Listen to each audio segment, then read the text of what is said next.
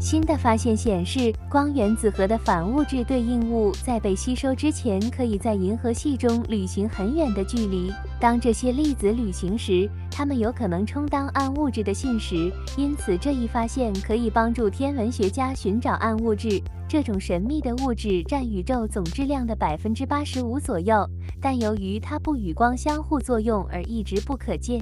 Alice 合作项目的科学家们利用反氦核得出了这一发现。反氦核相当于氦核的反物质，由大型强子对撞机 LHC 上的重原子核碰撞产生。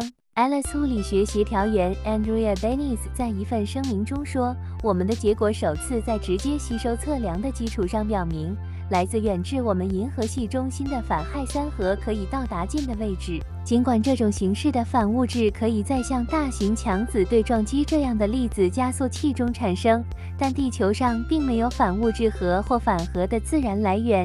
然而，这些反粒子是在银河系的其他地方自然产生的。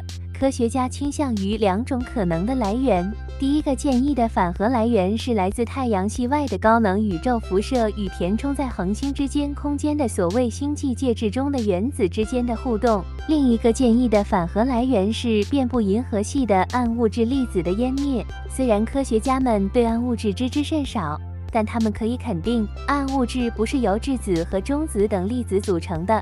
这些粒子构成了形成恒星、行星和我们的日常物质。科学家们认为，与此相反，暗物质是由各种各样的粒子组成的，它们有着丰富多彩的名字，如 WIMPs 弱相互作用的大质量粒子和 MACHOS 大质量紧凑光环物体。一种情况表明，当暗物质粒子碰撞时，它们会湮灭成粒子。然后衰变成氢物质和反物质粒子，如电子和它们的反物质对应物正电子。如果暗物质湮灭确实是宇宙中反物质的一个来源，那么反物质可以为暗物质指明方向。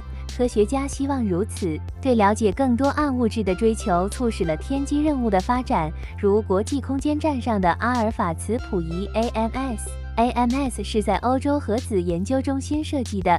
用于搜索宇宙中可能表明存在神秘的暗物质的轻质反物质核，但是为了确定暗物质是否是反核子的来源，操作 AMS 和类似实验的科学家首先需要知道有多少轻质反物质可以通过银河系到达它们的近地位置，也被称为反粒子的通量。这种通量取决于几个因素。包括反物质源，它产生反核的速度，以及反核从银河系中心到地球的过程中消失的速度。这种消失发生在反物质粒子遇到传统物质的粒子时，要么两者都被湮灭，要么反物质被物质吸收。Alice 合作组织通过使用大型强子对撞机来研究反物质的消失。这些铅原子已经被电离或被剥夺了电子。然后，物理学家们测量了由这些碰撞产生的反氦三核如何以 Alice 探测器的形式与正常物质相互作用。该实验首次揭示了反氦三原子核在遇到普通物质时的消失速度。